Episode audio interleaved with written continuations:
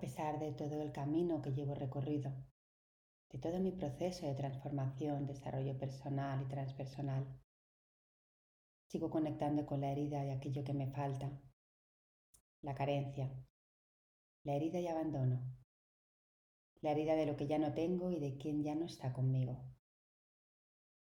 Escuchando la playlist de mi hija y las bellas canciones que ella misma canta, me conecto con esa ternura que se vuelve delicadeza, tristeza y finalmente comprendo que continúa siendo ese abandono. La revolución silenciosa de mi hija para expresar ciertas emociones la transforma en canciones que a la vez conectan con mi propia herida, con lo que sigo echando de menos. Nuestro perro ya no está con nosotros, como comenté en audios anteriores. Y mi sentir no es solo que me falta el animal de compañía, es todo lo que supone mi relación con él. Y todo esto me hace reflexionar.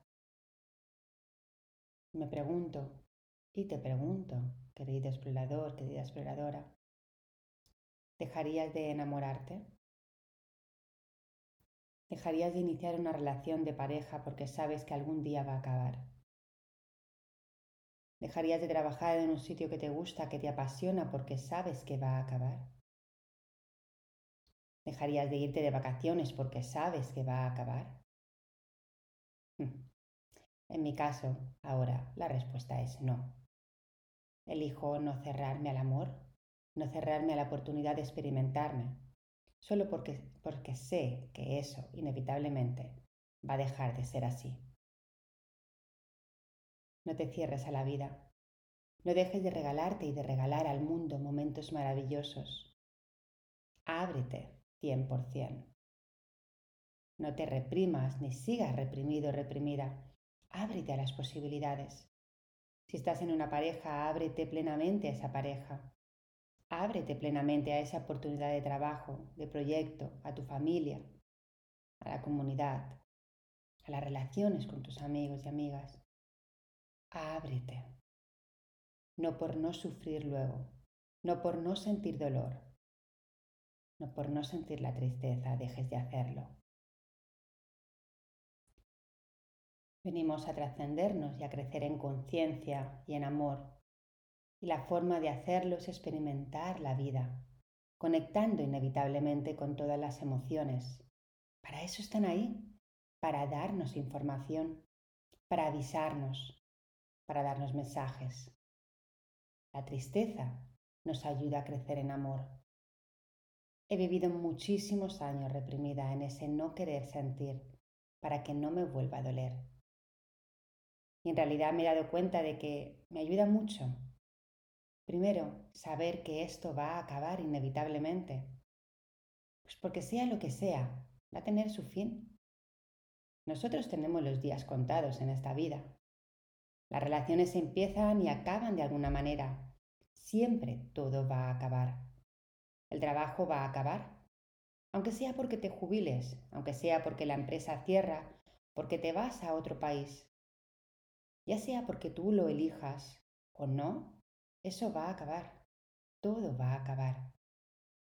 Entonces la propuesta no es no vivirlo, y no es solo vivirlo, sino es vivirlo sabiendo que eso va a acabar. Y entonces ahí te ayudas a saborear, a no dar nada por sentado, a no decir que todo tiene que ser de una cierta manera, Simplemente suelta expectativas. Suelta la exigencia del otro, de lo que tiene que hacer, de cómo lo tiene que hacer. Simplemente vive. Experimenta. Saborea cada minuto, cada instante como si fuera el primero, o mejor, como si fuera el último día. Como si no tuvieras oportunidad de volver a experimentar esa relación, esa amistad, esa vida. Y no, esto no es un carpe diem. Eso es una vivencia plena. Carpe diem es cerrar los ojos al mundo, cerrar los ojos a la vida y tirarte a lo loco. No, no es eso. Es permitirte sentir todo en cada momento.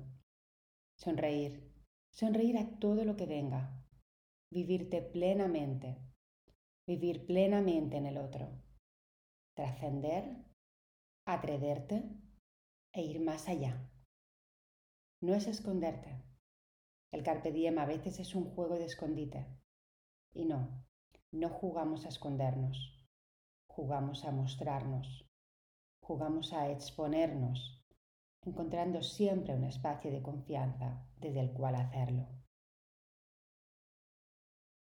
Encuentra tu entorno de confianza, o al menos confía en ti mismo, en ti misma, saber que te tienes a ti. Y esa seguridad, esa confianza en uno mismo es lo que te va a ayudar a sostenerte y a ir más allá.